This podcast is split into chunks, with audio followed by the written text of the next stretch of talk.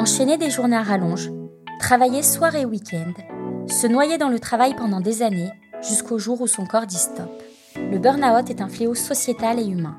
Je suis Nelly Mekawi, chargée de marketing chez Aves Formation. Et dans la ramasse salariale, nous levons le voile sur un terme parfois galvaudé. À ce moment-là, je suis un peu la cliente idéale euh, pour jouer à des jeux psychologiques parce que euh, j'ai très très peu d'estime de moi, j'ai un énorme syndrome de l'imposteur, je suis euh, très seule, j'arrive pas du tout à me détacher du travail. Vanessa a été victime de burn-out à deux reprises. Un engrenage difficile qu'elle raconte avec émotion. Donc nous sommes en 2013 et à ce moment-là, je suis manager dans le secteur du luxe. Je vais tenir environ 8 mois et un jour, je tombe. J'ai une sorte de malaise suivi d'une crise de tétanie. À ce moment-là, le diagnostic de mon médecin est vraiment sans appel. J'ai un burn-out. Euh, il m'arrête euh, jusqu'à la fin de mon préavis, soit plus de deux mois. Et heureusement, justement, j'avais démissionné. Honnêtement, je pense que j'avais juste dépassé tout ce qui était humainement supportable pour moi. À cette époque, ma mère est décédée subitement euh, peu de temps avant. Je suis mariée et je me mets une pression folle pour être euh, la véritable petite femme parfaite.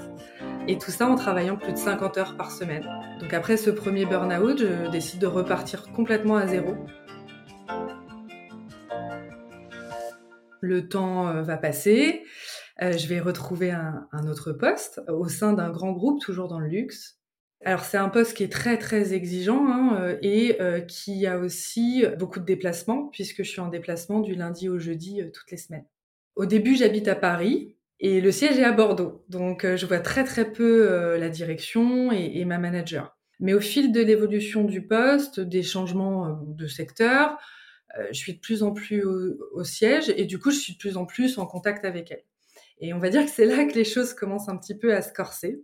Je me rends compte qu'elle est euh, dans l'hyper-contrôle, dans la crainte perpétuelle aussi d'être évincée.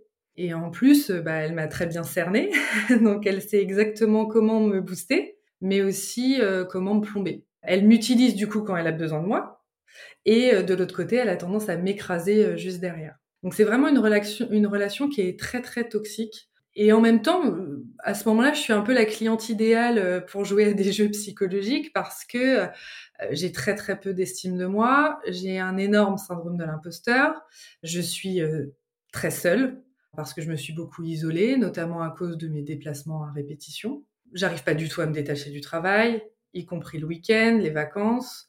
Et ma manager de l'autre côté, bah, elle, elle en profite bien et elle me donne toujours plus de travail. Donc on, on est vraiment dans une sorte de cercle vicieux. Alors malgré tout, à un moment donné, je vais quand même me rendre compte que j'ai beaucoup trop de travail et, surtout que j'en ai beaucoup plus que les autres. J'arrive bien à, me comparer aux autres. Et donc ça, je vais, je vais lui en parler. Alors à ce moment-là, euh, zéro réaction, hein, c'est de ma faute et mon problème. Même si je sens bien que ma santé euh, se dégrade, je suis quand même dans une sorte un peu de, déni. En tout cas, euh, je me dis que je peux pas m'arrêter, bah, sinon je lui donne raison. Sinon, elle aura encore des trucs euh, en plus à me reprocher et euh, il faut que je sois forte finalement et que j'arrive à tenir bon. Et puis un week-end, euh, je vais me réveiller avec une douleur dans le dos. D'un coup, je peux plus peux plus bouger du tout. On m'emmène aux urgences, on fait une radio et là il y a une grosse tache au niveau du poumon. Mais on m'en dira pas plus à ce moment-là parce qu'il faut attendre le retour du médecin spécialiste qui lui revient après le week-end. Et du coup, je me retrouve chez moi, toute seule, je me dis, euh, finalement, s'il m'arrive quelque chose, personne ne saura et quand on me retrouvera, bah, ce sera trop tard. Donc forcément, ça crée une sorte de, choc et je me dis que si je m'en sors, je vais vraiment tout changer. Donc euh, lorsque je serai enfin reçue par mon médecin, elle va m'expliquer que j'ai une pneumopathie sévère qui est causée par un épuisement général. Et du coup, mon corps a lâché. Encore une fois puisque c'est la deuxième fois. Donc j'accepte euh, l'arrêt maladie et toutes les prolongations euh, qui vont suivre. Et du coup, je suis arrêtée environ euh, trois mois. J'accepte d'aller voir un psy, je fais de l'hypnose, je me fais aussi coacher. Et petit à petit, j'arrive à remonter la pente, je reprends mon travail, mais cette fois-ci, je le reprends vraiment différemment, en créant de nouvelles habitudes et de nouvelles bases de travail. Euh, donc je me fixe des limites, euh, des horaires à respecter, euh, l'interdiction de travailler le week-end, je me mets à faire du sport. Et je décide aussi d'en faire part, du coup, à ma responsable de l'époque. Donc elle l'accueille avec un sourire euh, plutôt de façade, mais très vite, bon, elle va quand même essayer de reprendre un petit peu comme avant, mais à ce moment-là, je suis très déterminée, je fais bloc. Donc forcément, nos relations s'empirent, mais avec euh, ce nouvel équilibre quand même que j'ai, c'est plus facile pour moi, je prends, prends plus de recul, et, et tout ça, ça m'atteint beaucoup moins. Alors ce qu'il faut savoir, c'est que cette personne, elle finira par être licenciée pour harcèlement hein, sur d'autres personnes. Et moi, de mon côté, euh, quelques mois après, euh, bah, je peux changer de poste. J'arrive même à évoluer et surtout à évoluer sans péter un plomb. Donc comme quoi le travail que j'ai fait sur moi euh, a été payant. Après ces expériences, certes douloureuses, mais qui m'ont fait énormément avancé. Ça m'a permis de faire une transition professionnelle euh, petit à petit vers euh, du, coaching et de la formation euh, et plus particulièrement sur le bien-être au travail, ce qui paraît juste assez logique finalement avec ce parcours-là. J'ai envie d'aider d'autres personnes à ne pas bah, finir KO hein, finalement comme ce que moi j'ai pu vivre aussi. Sarah Ilefida, consultante de carrière, réagit à l'histoire de Vanessa et nous donne des clés de compréhension du mécanisme du burn-out. La première chose sur laquelle je souhaite revenir, c'est le lien entre le corps et l'esprit. On voit très clairement dans l'histoire de Vanessa que c'est son corps qui a le premier tiré la sonnette d'alarme et de façon plutôt virulente. Le corps dit stop, il s'est peut-être ou probablement déjà manifesté, mais n'a pas été écouté. Donc là, il frappe fort et rend impossible le fait de continuer. Pour d'autres, ce sont des maladies en apparence bénignes mais qui récidivent sans cesse, des rhumes, des infections. C'est littéralement l'usure qui conduit à ces manifestations somatiques.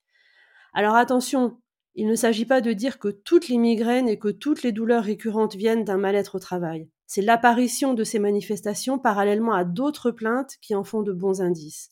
Par exemple, une fatigue constante qui ne passe pas avec le repos, des troubles de la concentration, des débordements émotionnels comme des crises de larmes ou de colère. Et puis, l'impossibilité de lâcher prise par rapport au travail. Et c'est là que la personnalité entre en jeu. Le burn-out survient à la rencontre d'une personnalité et d'un environnement. Alors, il ne s'agit pas de dire que l'on est responsable de son burn-out, ça serait évidemment bien trop culpabilisant. Il s'agit de dire que tout le monde n'est pas à risque de faire un burn-out, et les personnes à risque ont pas mal de chances d'en faire plus qu'un. D'ailleurs, 25% des personnes qui font un burn-out vont rechuter. Elles pensent que travailler moins ou pire, quitter leur entreprise, serait dramatique pour elles, mais aussi pour leurs managers, leurs collègues, qu'elles auraient l'impression de laisser tomber. Du côté de l'environnement, aucun garde-fou, aucune attention portée au bien-être au travail. L'entreprise et le management n'ont aucun système de détection des signaux faibles de mal-être au travail. Ces micro-absences, ou au contraire les heures sub généralisées, l'activité continue comme si de rien n'était. Ou pire, comme Vanessa le décrit très bien, le management utilise cet hyper-engagement pour charger encore davantage la personne, en la valorisant, puis en la critiquant, et inversement. C'est savoir que la personne ne dira pas non d'elle-même. L'entreprise est responsable de la santé de ses salariés. C'est même inscrit au Code du travail, de la santé physique comme de la santé mentale. Alors quand un burn-out se produit, c'est que quelque part, l'organisation n'a pas mis en place de système de protection. Dans le témoignage de Vanessa, on sent la pression du temps. Il y avait toujours plus à faire mais ça peut aussi être le fait de ne pouvoir échanger avec personne ou de ne pas avoir de formation quand on en aurait besoin. C'est à ce moment-là que la personne essaie de compenser en s'engageant encore davantage, en essayant malgré tout de réussir. C'est un cercle vicieux parce que l'épuisement fait que l'on fait davantage d'erreurs, que l'on doute davantage de soi et que donc on se dévalorise. Et puis souvent aussi un événement déclencheur ou plutôt favorisant, comme un deuil, un divorce ou même un événement heureux comme une naissance. Cet événement fragilise psychologiquement et ou physiquement. Cela ajoute souvent à une situation déjà tendue. Pour la personne, il s'agit encore de compenser. Une absence, des difficultés de concentration par exemple, prouver que l'on est toujours à la hauteur. Alors comment on s'en sort? Il est indispensable de s'arrêter et de s'arrêter longtemps. Non, on ne se remet pas d'un burn-out en deux semaines. Il est indispensable de se faire aider par son médecin par un psy pour mieux comprendre sa relation au travail, ce qui fait que l'on est prêt à se perdre pour travailler. Et une erreur fréquente est de penser que dès qu'on se sent mieux, on peut retourner travailler. C'est leur meilleur moyen de rechuter. Il faut vraiment comprendre comment on en est arrivé là. Mais finalement, une chose est sûre, aucun job ne vaut que l'on risque sa santé. Donc je dirais que la meilleure prévention, En fait, c'est l'environnement de travail et c'est sur le long terme. Dans l'idéal, aucun environnement de travail ne devrait laisser qui que ce soit aller jusqu'à l'épuisement professionnel. Et si l'entreprise n'a pas de politique de bien-être des salariés, c'est d'autant plus compliqué euh, de faire face à ces situations-là. Et du coup, souvent, ce qui se passe, c'est que euh, ben, quand ça devient vraiment euh, virulent, en tout cas dans l'expression, à ce moment-là, on intervient, mais c'est déjà souvent trop tard pour, pour la personne.